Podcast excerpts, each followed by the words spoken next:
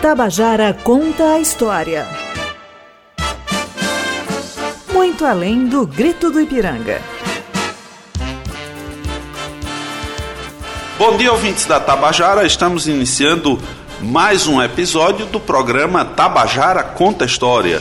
Um mergulho em importantes temas e questões da história do Brasil e da Paraíba. Numa sexta-feira, 13 de dezembro de 1968, a ditadura militar baixou o Ato Institucional número 5, que suspendeu as já precárias liberdades democráticas e escancarou de vez a repressão no país. Os direitos mais básicos dos cidadãos foram suprimidos e o terror do Estado autoritário se tornou a norma no país. Neste episódio especial do Tabajara Conta a História, na passagem dos 54 anos deste fatídico episódio da nossa história, debateremos o que teria levado esse ato violento, como ele se tornou prática e quais as heranças que esse dispositivo autoritário legou ao país nas décadas depois de sua revogação. Veremos como a construção de uma sociedade democrática e inclusiva continua sendo um desafio presente e constante no Brasil dos dias que correm. Discutiremos também os equívocos e controvérsias em torno de tal ato. Este programa é um produto da Rádio Tabajara, emissora que integra a Empresa Paraibana de Comunicação em parceria com a Universidade Federal da Paraíba e o Instituto Histórico e Geográfico Paraibano. Eu sou Ângelo Emílio, professor do Departamento de História da UFPB e doutor em História pela USP. E para dar continuidade ao nosso programa Tabajara Conta a História, apresentamos hoje um especial sobre a imposição do tristemente célebre Ato Institucional número 5, que comemora 54 anos nesta data. E quem participa conosco é a professora do Departamento de História da UFPB, Regina Beá, e o professor do Departamento de História da UFPB, Paulo Giovanni. Muito além do grito do Ipiranga, um mergulho sobre os 200 anos da independência do Brasil. Apesar do preâmbulo do AI-5 falar literalmente em assegurar a autêntica ordem democrática, esse instrumento autoritário caminhou no sentido oposto, suprimindo liberdades e impondo a mais brutal repressão sobre a maior parte da sociedade brasileira.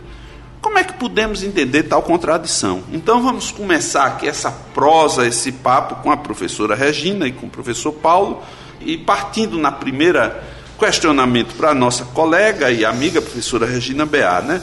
Professora Regina, o que levou esse ato institucional número 5? Né? Quais foram os setores que apoiaram? Quem ganhou e quem perdeu com a sua vigência? Quais foram os segmentos sociais mais reprimidos pela ordem política ditatorial? Bom dia. Bom dia. Bom dia, professor Ângelo Emílio, professor Paulo Giovanni e ouvintes da Rádio Tabajara. Eu quero, antes de tudo, parabenizar o Sistema Paraibano de Comunicação e a rádio por essa iniciativa de caráter cultural e educativo tão importante para discutirmos a história do nosso país. Então, voltando à pergunta feita por professor Ângelo, é, seria bom a gente relembrar que o AI-5, né, editado em 13 de dezembro de 1968, ele acontece 24 horas depois de um pronunciamento no Congresso Nacional do deputado Márcio Moreira Alves, que às vésperas né, do, do 7 de setembro teria chamado um boicote da população ao ato do desfile e recomendado aos, aos cidadãos brasileiros que não deixassem suas filhas namorarem com oficiais do Exército. Isso é, criou uma, uma forte insatisfação, um clima de, é, de denegrir as Forças Armadas, o Estado e tal. E isso, né, né, que acontece em 7 de setembro, vira um processo em que os, os militares pedem a cassação dos direitos de imunidade, a cassação do, do, deputado, do deputado para que ele perca os seus direitos de imunidade e possa ser processado por um Supremo Tribunal Federal. Ao ter esse pedido negado, quer dizer, a casa, por sua maioria, vota contra, 24 horas depois o Exército edita o ato institucional número 5.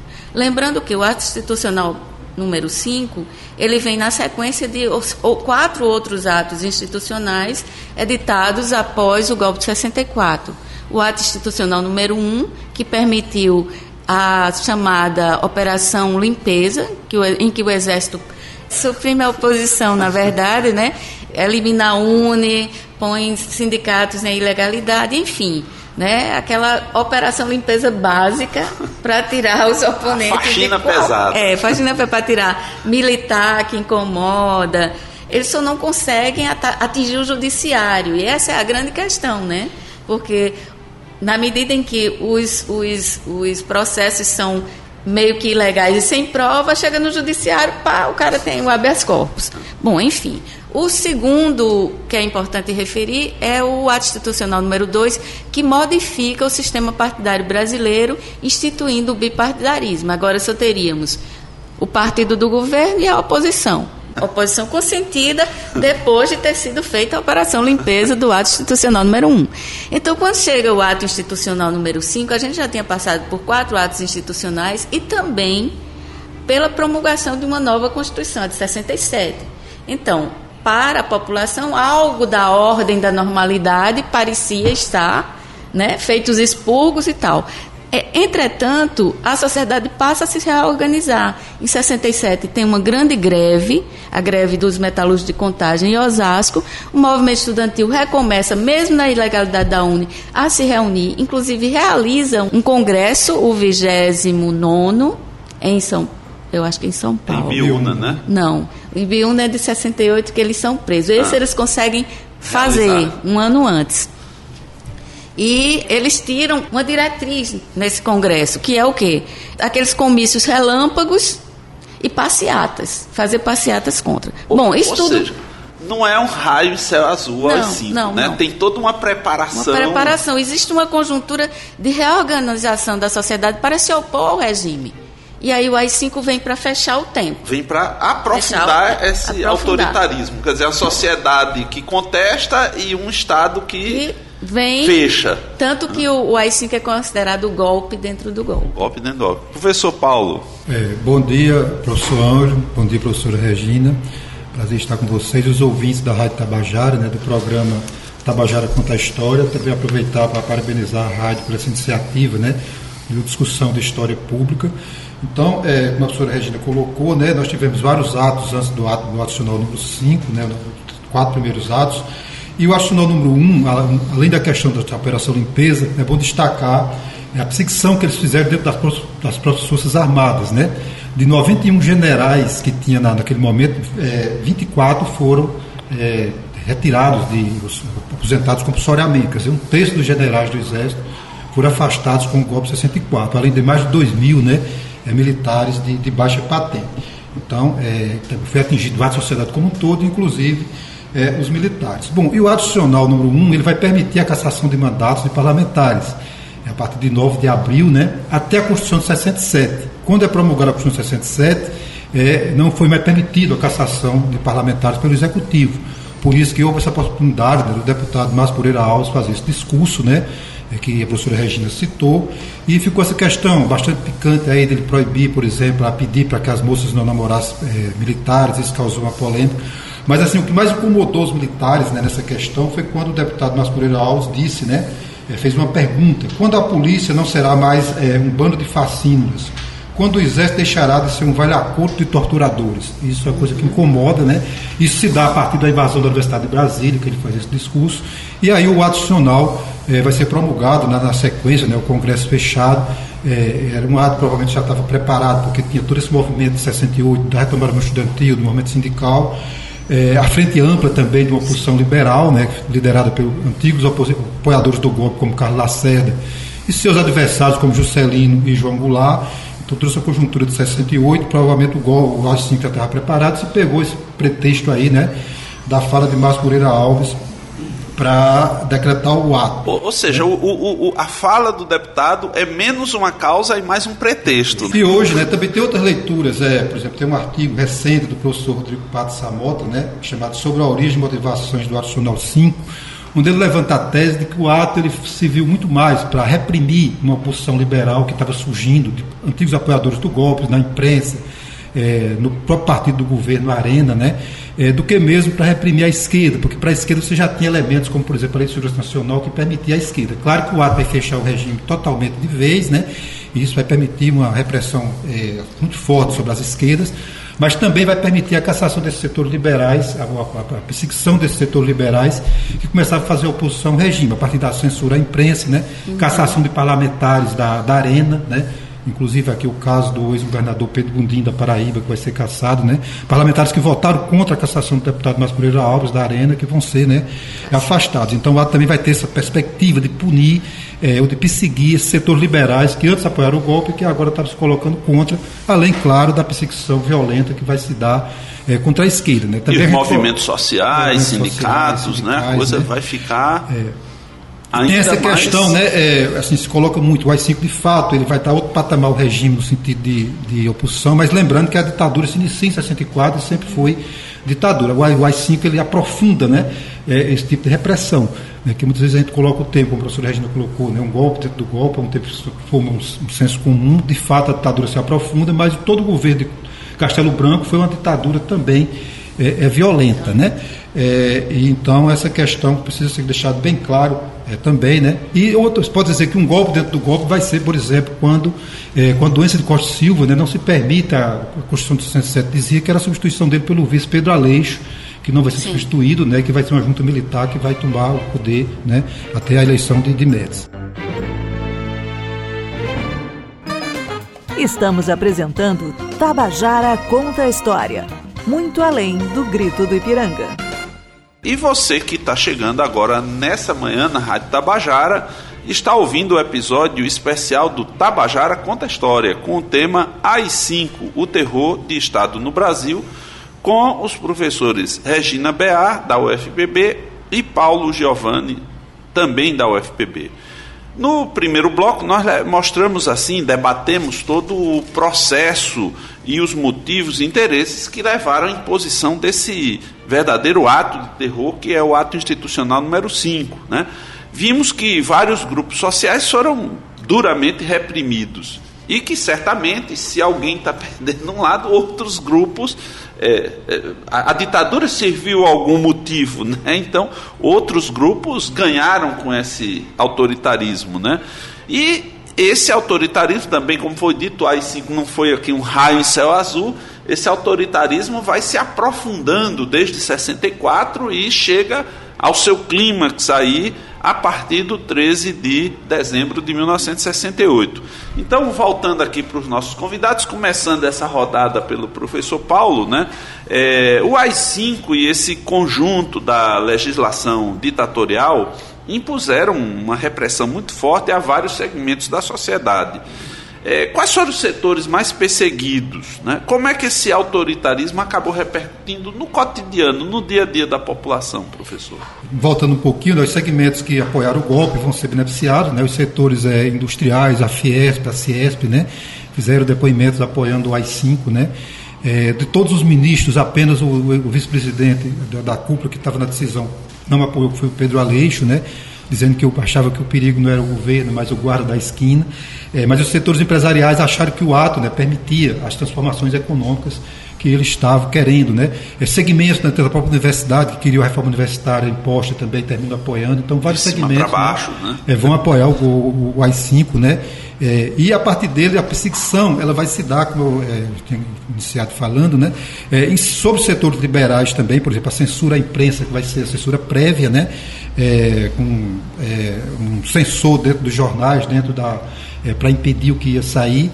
É, a própria imprensa depois vai fazer algum tipo né, de tentando né, combater essa censura, indicando é, receitas de bolos, Paulo, etc. Um programa como esse não poderia estar acontecendo de jeito nenhum, né?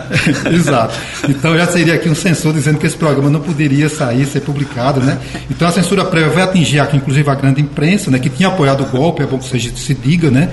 Apoiou o golpe o tempo todo e nesse momento ela começa a ser também censurada. É, setores da arena que faziam parte do governo, muitos deputados parlamentares vão ser caçados, os parlamentares liberais também do MDB, então vai atingir muitos segmentos liberais, mas claro que a, repressão mais forte vai se dar sobre a esquerda, principalmente a esquerda armada, né, que tem surgiu, começou a fazer as primeiras ações em 67, É, por exemplo, o AI-5 ele não é uma coisa que vai determinar a decisão pela luta armada. Quando o AI-5 é promulgada, a luta armada já tinha alguns segmentos que tinham decidido por elas, mas vai reforçar a tese de que só tinha uma forma de reagir, que era a luta armada, e segmentos que estavam em dúvida é, vão ter aderir também à luta armada depois do AI-5.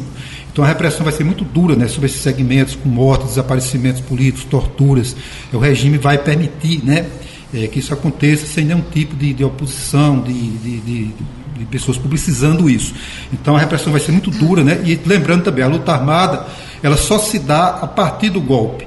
Então ela é uma resistência ao golpe. Mesmo que você não possa adjetivar no sentido uma democracia, que ela era democrática no sentido da democracia liberal, mas ela é uma resistência ao golpe e só acontece após o golpe. Né?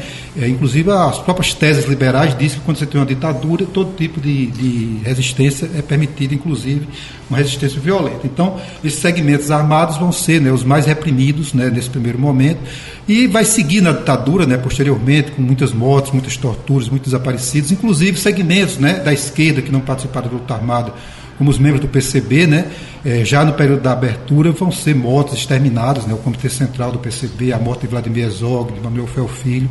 Quer dizer, isso tudo era permitido pelo AI-5, porque o AI-5, uma coisa que é bom lembrar, é, os atos funcionais anteriores, eles tinham prazo de validade, seis meses. O AI-5, ele não teve prazo de validade e durou dez anos, né?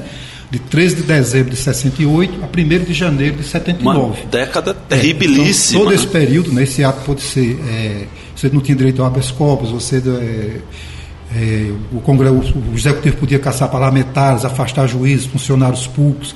Então, esse, foi uma década né, com esse ato em exercício né, e de uma forma violenta. Ela, a violência se dá também sobre os setores liberais, mas principalmente sobre os setores da esquerda, né, e vai criar o, a cultura do medo. As pessoas começaram a perder, né, ficar receosas de fazer qualquer o, o ambiente fica pesado. A, né? A, a nós nós somos de uma geração que nós éramos crianças né, e tinha aquele monte de assuntos, não fale isso, né, aquele ambiente ambiente de, de, de, medo cotidiano. Né? Afora, uma coisa importante lembrar, os massacres nas periferias, né? que são Sim. meio informais, mas os grupos de extermínio também mandam ver. Né? Professora Regina, vamos entrar nessa seara aí. A questão é como, como esse, esse ato atinge o cotidiano da população né, brasileira. Acho que é, as grandes linhas, o, o o companheiro Paulo Giovanni já colocou, né? É, eu queria enfatizar que é, essa, esse nível da repressão que se completa com a lei de imprensa, a, a, lei de censura prévia em 70, que atinge também o setor cultural, que era extremamente importante, era um, um era um eixo de resistência né, da sociedade brasileira que tinha a ver com a intelectualidade. Então, livros vão ser censurados, peças de teatro, filmes, né? É, shows, assim, é, cantores famosos, né? Vão ser presos, como por exemplo Caetano Veloso foi preso, Gilberto Gil foi preso. É, Geraldo Vandré. Geraldo Vandré foi preso. Então, outros, outros se auto, não chegaram a ser presos porque se autoexilaram, como Chico Buarque, que teria sido preso também. Então, peças de teatro, chegava lá, estreava, na estreia já tinha lá o pessoal para. É, dissolver e fechar o teatro, né? Então, a gente, o que a gente tem é, é uma população amedrontada, a população de um modo geral. Ninguém quer chegar perto de quem quer que tenha a ver com qualquer coisa que incomode os militares. É, a gente passa a conviver com cartazes de procura esse terrorista com o rosto dos, dos militantes que vão para a luta armada, como o professor Paulo colocou, quando toda uma sociedade é amordaçada e impedida de exercer a livre oposição, a livre manifestação de seus direitos políticos, porque todos foram suspensos, inclusive não tínhamos mais judiciário livre porque a justiça também entrou no rol da, do AI-5, os juízes podiam ser afastados, podiam perder, todo mundo perdeu estabilidade nesse período de 10 anos. Nenhum funcionário público tinha estabilidade, em nenhum nível, nem federal, nem estadual, nem municipal, nem no poder executivo, nem legislativo, nem judiciário. Ou seja, estávamos na mão desses caras. Se contrariasse uma autoridade, rua. Autoridade. É, os jornais. E, e, isso, inclusive, professora, impedia a, o combate à corrupção, porque se um mandatário estivesse se corrompendo e um funcionário denunciasse essa irregularidade, não era o mandatário que ia ser. Né? Porque ao contrário do que se diz que ah, não tinha corrupção, não. Existia uma operação abafa. Né? Abafa. Né? Não, operação... e abafa tudo. A é. operação abafa, ela não só se referia a atos de corrupção dos mandatários, mas também a notícias que fossem muito é, vamos dizer assim, desagradáveis, desagradáveis. Que, que pudesse dizer, ah, esse, esse regime não está funcionando, tipo é, fome, é, caristia. caristia, não se podia falar isso nos jornais, grandes tragédias, por exemplo, as mortes na periferia. O jornal não ia anunciar, podia matar à vontade na favela que não ia dar no jornal, não ia dar na, no, na, na, televisão. Então, é um, um, período de extrema, de extrema é, violência e realmente aí se instaura a cultura do medo. Ou o cara está disposto a ir para uma luta armada e muitos deram a vida nessa luta, ou ele vai para debaixo da cama porque ele não tem saída. Né? Ou você, ou, e a maioria da sociedade, obviamente, que não, não teria, vamos dizer assim, uma, é, uma perspectiva ideológica de dizer não, vamos para a luta armada, não, isso tem um futuro, não, não, isso vai dar certo. A maioria da população brasileira faz o que é humanamente compreensível. Silencia espera ver se esse negócio vai acabar. Né? Enquanto isso, eles exterminam a, a, a oposição possível, que era a militância de esquerda, que passou a fazer atos armados. E uma coisa que é importante, o ouvinte pessoense em particular, saber é que num dia 24 de setembro de 1975 ou 76, agora o ano me escapa, é, numa atividade comemorativa do Dia do Soldado, existe uma situação aqui no qual uma barca é colocada na lagoa. É, por uma, um desleixo, se deixa entrar um número muito maior de pessoas do que era permitido, essa barca vira, afunda, são 35 vítimas, das quais 29 crianças e isso jamais foi apurado e nunca houve qualquer reparação. Tabajara conta a história. Você que está chegando agora na Rádio Tabajara está participando do programa Tabajara Conta a História com o episódio especial AI5, o terror de Estado no Brasil, com a participação da professora Regina Beá e do professor Paulo Giovanni, da Universidade Federal da Paraíba. Nos blocos anteriores, nós vimos que o AI-5 esteve relacionado a uma sociedade profundamente autoritária e fortemente excludente. Essa legislação e sua prática herdaram e deixaram marcas profundas até hoje no nosso país. Nesse bloco, vamos debater as permanências e as contestações a esse autoritarismo excludente no Brasil. Então, começando aqui pela professora Regina, né? Nós vemos grupos de extermínio, prática de tortura, exclusão social, violência de Estado, pouco apreço aos direitos humanos de um lado, de outro, movimentos sociais, luta por cidadania, defesa de direitos humanos. Como é que nós podemos entender o Brasil nessas cinco décadas que aparentemente nos separam do AI-5? Bom, para tentar entender essas, essas permanências né, de autoritarismo de, e de é, violência. violência, a gente tem que lembrar que nossa sociedade é construída a partir da violência. Né? São 400 anos de escravidão. Né? Essa escravidão, ao ser, ao ser é, vamos dizer assim, ao, ser, ao terminar, ela não, não, não, não passa por um processo de inclusão dos, dos ex-escravizados. Não se essa fatura. Não né? se paga essa fatura e isso vai vindo. É, o regime militar instaura uma sociedade da, da, do autoritarismo e do medo e, e, da violência e das mortes, né, das mortes ilegalmente é, perpetradas contra as oposições. A redemocratização também não enfrenta isso. E a gente chega a um período né, de uma redemocratização, uma certa redemocratização incompleta, sem que ninguém pague as faturas pelos crimes cometidos pelo regime militar. Então, isso lega à sociedade é, os agentes que perpetraram aqueles, aqueles atos de violência permanecendo em seus cargos, permanecer, permanece uma cultura da violência dentro do, do, do, das próprias Forças Armadas e em vastos setores é, da sociedade brasileira, so, é, setores civis da sociedade brasileira, né? que há o menor indício de que você vai ter uma inclusão de um, de um setor excluído, uma ampliação de direito para os de baixo, arrepia logo e chama a ditadura militar de volta. Então dá para entender facilmente porque muita gente se aborrece com o empregado andando de avião, né, professora?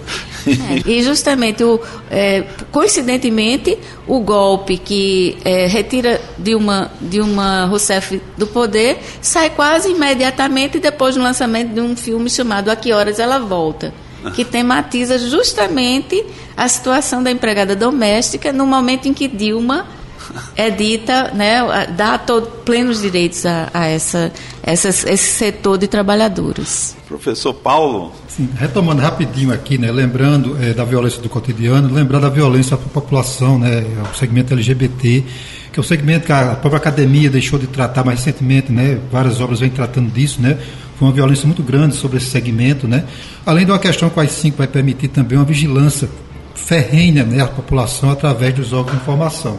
Bom, sobre os legados, né, exatamente a questão que a professora Regina colocou, é a forma que a transição brasileira foi feita, né, uma transição pelo alto, claro que vai ter uma participação da população, é, dos movimentos sociais, né, que vai modificar um pouco como os militares previram que seria essa transição lenta, gradual e segura, é, mas é, é, termina sendo uma conciliação pelo alto, né, é, começa pela lei da anistia, né, que é a lei da anistia de 79, onde o regime estava no poder e vai impor anistia que eles quiseram, né? É, quando eles vão colocar a questão dos crimes conexos, dizendo que os, os as pessoas que perpetraram né, as violências não seriam punidas. Isso é uma questão muito grave no Brasil, né? Essa lei da anistia nunca foi revista, o próprio Supremo termina sempre dizendo que ela foi um momento, uma coisa da época e deve ser mantida. Então isso é uma questão que é, termina né, levando esse legado da violência à sociedade, uma violência que é histórica, né, de séculos, e é, a ditadura, a violência específica da ditadura ela termina nessa expressão porque os perpetradores não foram é, punidos, como aconteceu, por exemplo, na Argentina, né? Inclusive, assim, a gente pode ver recentemente tem um filme, né, Argentina, em 1985, que retrata né, a punição dos militares, né? Está no Amazon Prime esse filme, retrata a punição dos militares, como aconteceu lá. Então, lá, os militares não estão novamente né, ameaçando a democracia, como acontece no Brasil. Então, a forma que a transição foi feita sempre complementa, nunca complementou esse processo que a gente chama de justiça de transição. Regimes que passam né, por atos violentos, é necessário que se faça uma reconciliação, ou com punições, ou com relatos de memória, né?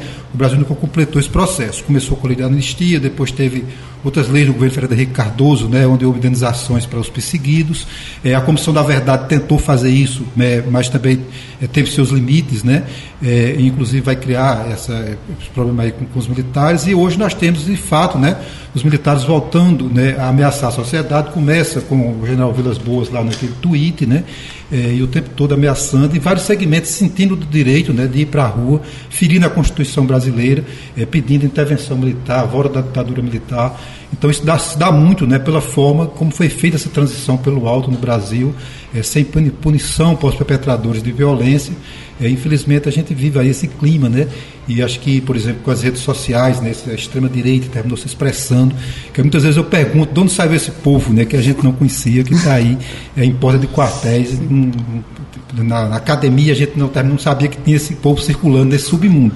E de repente ele emerge na sociedade mas é muito fruto da forma como foi feito né, a transição no Brasil, esse legado autoritário que é histórico, mas que a ditadura acentuou é, e vários elementos ficaram aí, apesar das lutas né, dos movimentos sociais. E toda vez que se tenta né, um projeto de inclusão social, esse povo né, retoma esse, esse discurso conservador reacionário é, impede que haja essa inclusão social no Brasil, né? E o Brasil termina sendo hoje um dos países mais desiguais do mundo. É, isso é um mais um dos legados, né? É de nossa história e acentuado com a violência da ditadura militar e a forma como foi feita essa transição pelo alto. Então, estamos no Brasil do século XXI, ainda tentando garantir direitos do século XIX. Né? Exatamente. Enfim.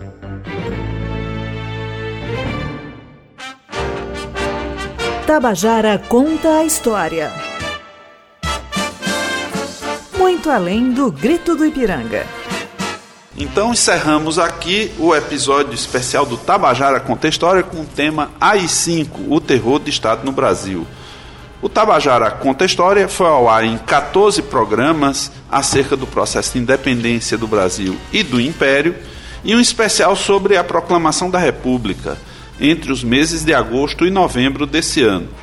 Voltando agora com esse especial sobre o AI-5, com a presença da professora Regina Beá e do professor Paulo Giovanni, a quem agradecemos desde já. Retomaremos a programação do Tabajara Conta História em outros especiais no ano 2023. E essa programação será oportunamente divulgada. Desejamos a todas as pessoas que estão ouvindo um excelente final do ano e que o próximo ano renove todas as esperanças de um país mais justo e em paz. Agradecemos a companhia de todos, informando que os episódios anteriores e esse estarão disponíveis nas redes sociais da emissora, através de podcast e do YouTube, e mandamos assim o nosso abraço. Este programa contou com os trabalhos técnicos de João Lira, roteiro de Fernanda Gonçalves, edição e gerência de jornalismo de Marcos Tomás. Eu sou Ângelo Emílio para a Rádio Tabajara. Excelente dia, excelente semana. Tabajara conta a história. Muito além do grito do Ipiranga.